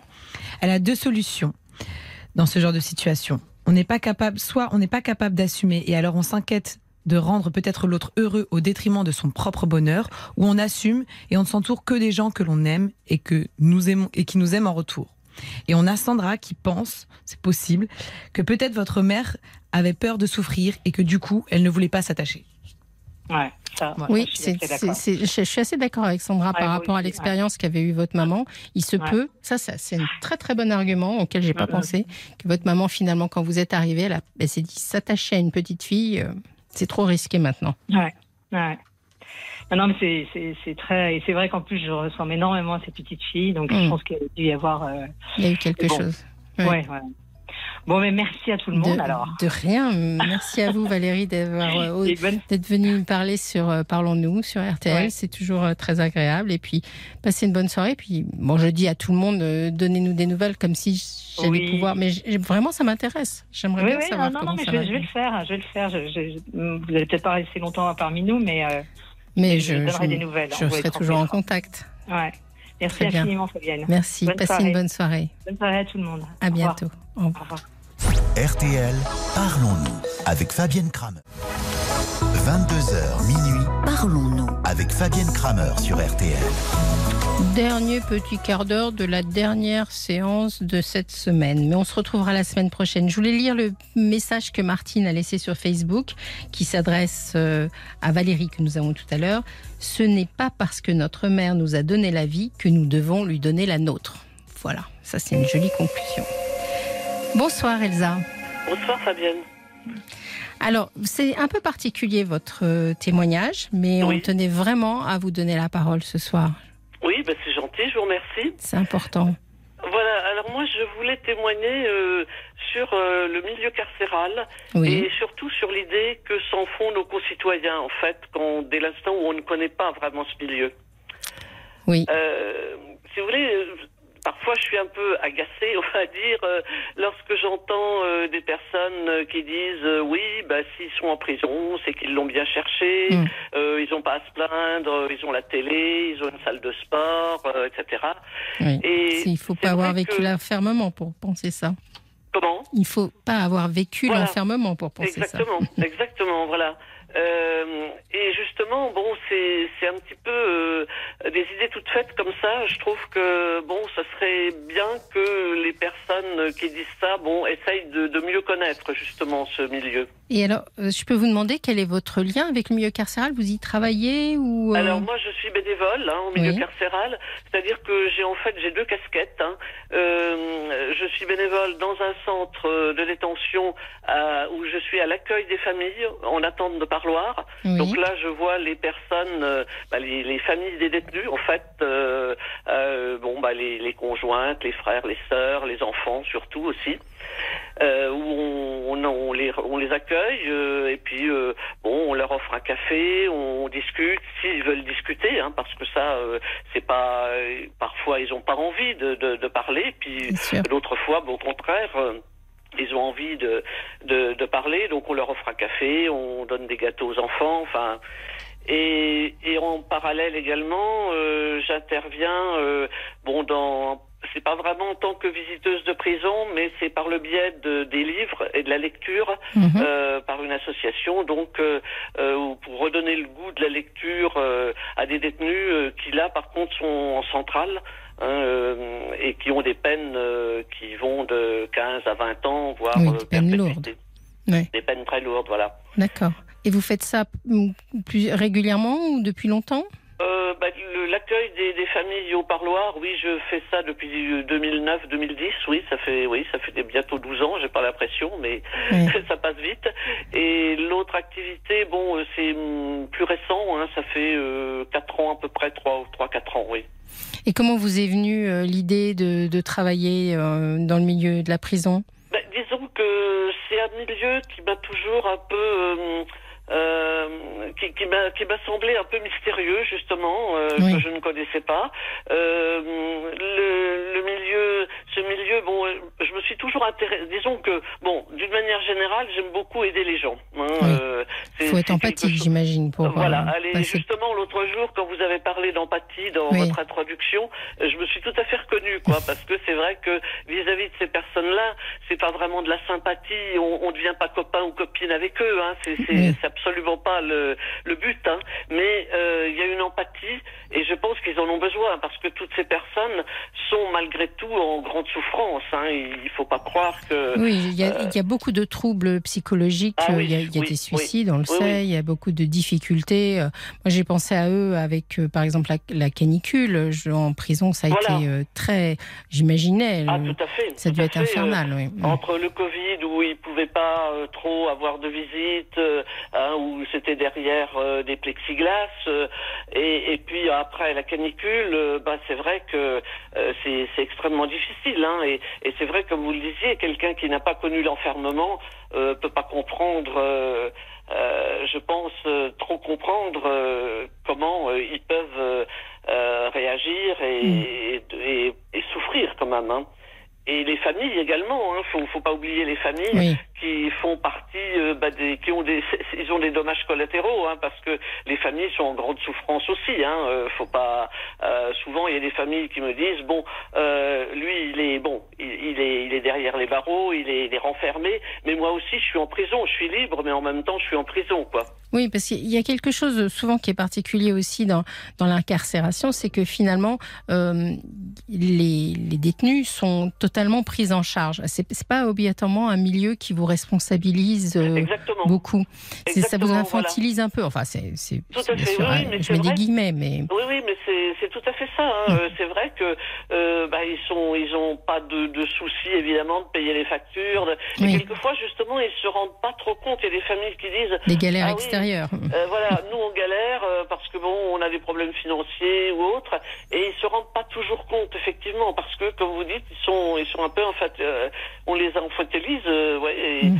et bah, ils ont pas de, ils ont pas de soucis. Euh, euh, comme nous on a euh, dans, dans, la vie de tous les jours, quoi, dans, dans, le quotidien. Ouais. Il doit y avoir aussi une perception du temps qui doit être un peu voilà. perturbée. Alors, je ne veux pas décrire la prison comme une, une colonie de vacances, hein, c'est pas du tout ça. Hein. Mais en tout cas, j'imagine qu'on est un peu je sais pas, on doit voir les choses au jour le jour, quoi. On, voilà, c'est oui, difficile de faire ouais. des projets c'est ça. Euh, bon, euh, alors bon, ceux qui travaillent, euh, bon, parce que tout le monde ne peut pas travailler, hein, il n'y a pas du travail pour tout le monde. Mm. Mais bon, ceux qui travaillent, bon, sont sont un peu plus, euh, euh, disons que c'est un peu différent. Hein, ils, ont un objectif quand même, et puis ils ont bon, ils ont quand même un petit pécule.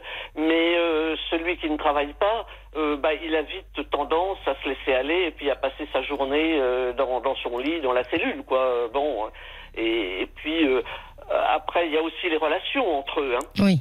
Oui, bien sûr, la promiscuité. Être, ah oui, et la promiscuité et des relations qui peuvent être euh, parfois, euh, ça peut être justement euh, bah, de la solidarité, comme ça peut être euh, de la haine et, et des et des bah, des bagarres, des. Enfin, c'est très. Il y a les deux en fait. Hein. Ils peuvent être autant, ils peuvent être parfois solidaires entre eux. Hein, parce que, bon, par exemple, euh, quand les familles apportent des colis pour Noël euh, de, de nourriture, mmh. eh bien, euh, certains n'ont personne qui vienne les voir. Et parfois, il euh, y a des familles qui disent, ben voilà, euh, on a un colis, on apporte un colis, et puis il va en donner à un copain, mmh. hein, parce que lui, il aura rien. Et puis, en même temps, ça peut être aussi des, de, de, la haine entre eux et, et vraiment des, des relations vraiment qui peuvent être parfois dramatiques. Hein. Oui, et je suis assez curieuse de, de, de, votre connaissance de ce milieu-là. On, a tendance à, à, penser que, je sais pas, qu'il y a une sorte d'uniformité dans les personnages, mais vous qui rencontrez des, des, des prisonniers, est-ce que les gens sont il y a de tout, je dirais? Vous voyez, est-ce que vous... Oui, alors euh, il y a un peu de tout. Alors par contre, ce que j'ai remarqué, c'est qu'ils ont pratiquement tous, enfin peut-être à 80 ou 90% un point commun. Euh, S'ils en sont arrivés là, souvent, c'est parce qu'ils ont eu des enfances euh, en général vraiment euh, très, très difficiles mm. à, à, à, tout point de vue, quoi. Et souvent, c'est quand même des traumatismes dans l'enfance qui ont fait que bah, un jour ou l'autre, ils sont devenus délinquants ou criminels. Et, bon. Euh, on peut dire aussi l'autre verre de la, de la médaille, c'est qu'il y a des tas de gens qui ont des traumatismes dans l'enfance qui ne deviennent pour autant jamais délinquants. Hein. Bien sûr, ah, oui, oui, de toute façon, mm. euh, c'est sûr qu'il y a, bon, ça c'est comme les, les, enfants martyrisés, euh, c'est pas pour autant qu'ils vont martyriser les leurs enfants à, leur tour. Hein. Mais par contre, souvent, un, un criminel a eu à, hmm. l'inverse, une enfance euh, difficile. Parce que vous euh, avez des, des, conversations avec eux ou euh, Oui, oui, oui, bien sûr. Bah oui, oui, parce que bon, on, on discute bon bah par rapport aux livres qu'ils ont lus, mais on, on, ne fait pas que discuter sur le livre. Hein. On mhm. discute également bah, de, de la vie de tous les jours. Même parfois, bah ils parlent un peu de bah justement. Hein, bon, on a on n'a pas à savoir ce qu'ils ont fait exactement. Est-ce qu'ils se confient facilement? ou est-ce qu'ils sont certains, certains se confient et d'autres pas. C'est pareil. Là aussi, euh, c'est très différent.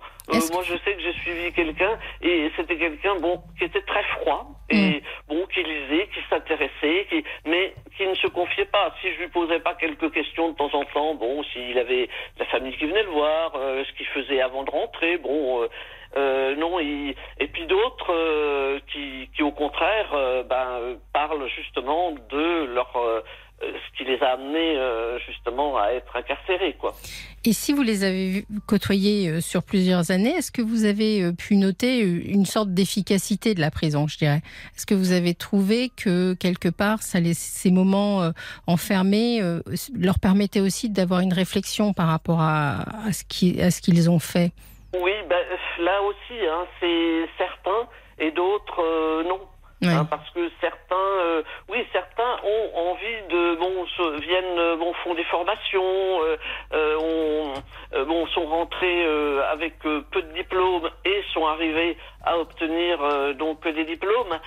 Et puis d'autres, non, ils ont vraiment quelque chose contre la justice, contre l'autorité, contre et, et, ils sont, enfin, ils sont dans leur colère. Ils voilà, ils sont dans leur colère, oui. oui je pense que ce genre d'établissement, ça doit pouvoir, euh, pour certains, mais peut-être ceux qui étaient déjà aptes à réfléchir sur leur histoire, les aider, et pour ceux qui sont sur une colère qu'ils n'arrivent pas à dépasser, ben, la renforcer finalement. Oui, voilà, c'est ça, mm. c'est exactement ça. Il y a un suivi psychologique en, oui, prison Oui, il y a des suivis psychologiques. Ils ont des conseillères d'insertion, euh, c'est souvent des femmes d'ailleurs, hein, qui les suivent, euh, qui essayent bah, justement de euh, de les aider à remonter un peu la pente, mais c'est pas évident pour elles non plus. D'ailleurs, je crois qu'il faut rendre hommage aussi à, à tout ce personnel euh, qui euh, surveillants, conseillers d'insertion, qui font un travail bah, assez important, mais, mais difficile, hein, mm. dans des conditions avec beaucoup de dossiers chacun. Enfin bon, c'est vraiment pas évident non plus pour pour le personnel pénitentiaire. Hein.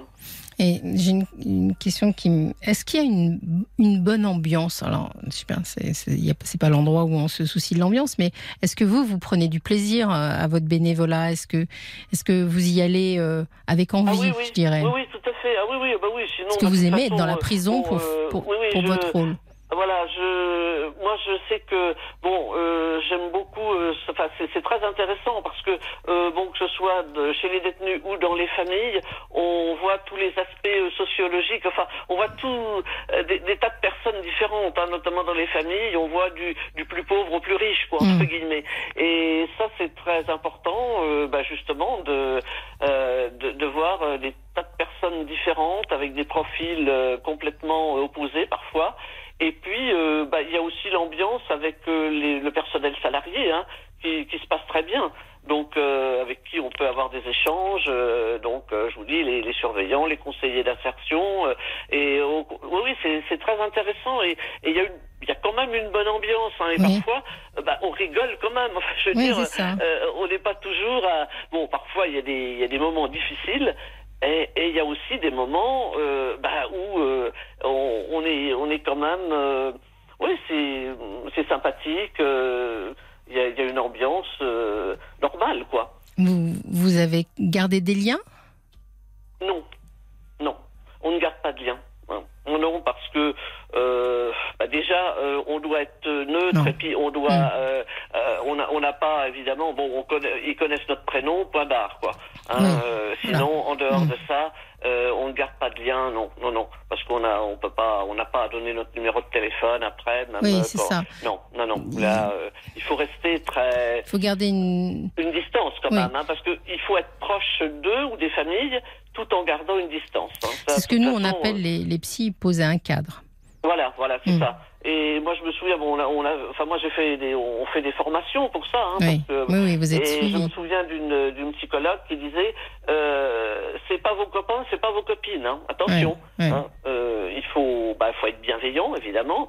Hein, et puis surtout quand il y a les enfants, parce qu'il y a aussi le, euh, au niveau des familles, quand ils viennent euh, voir leurs leur euh, détenus, euh, bah, il y a les enfants quand même qui sont là. Mm. Et, ça aussi, c'est hyper important d'être euh, à, l'écoute euh, bah, des enfants également, hein, parce que euh, mine de rien, euh, ils sont ils sont très intelligents et ils ont euh, une façon de voir les choses parfois que, que d'autres enfants qui hmm. ne sont pas dans cette bah, situation, je pense. Ça doit générer une forme de maturité. Ah, oui. moi, j'ai une question et il y a une question d'ailleurs d'un auditeur qui dit bonsoir Madame, est-ce que un type de population est plus représenté en prison ou ce sont des clichés? En fait, moi, je, je changerais la, la, la, question un peu en vous demandant euh, est-ce que finalement euh, tout le monde pourrait se retrouver un jour euh, ben, Exactement. Je pense que tout le monde peut un jour se retrouver de l'autre côté de la barrière, oui, je pense. C'est ce sentiment. que alors évidemment, hmm. on n'est pas tous, on n'a pas tous la même la même possibilité entre guillemets de, de, se retrouver, mais moi je pense que oui. Hein, oui. Il suffit d'être, euh, bah, je pense, au mauvais moment, au mauvais endroit. Euh, ou entraîné dans quelque entraîné, chose. Voilà, parce que souvent c'est ça mm. aussi. Hein, euh, mm. les, les, les, personnes qui, qui rentrent jeunes en prison, ils ont fait des mauvaises rencontres. Hein. Mm. Il, y a, les rencontres également. Hein. Il y a, l'enfance, hein, la famille hein, qui a peut-être pas été à la hauteur, mais il y a aussi les mauvaises rencontres. Oui. oui.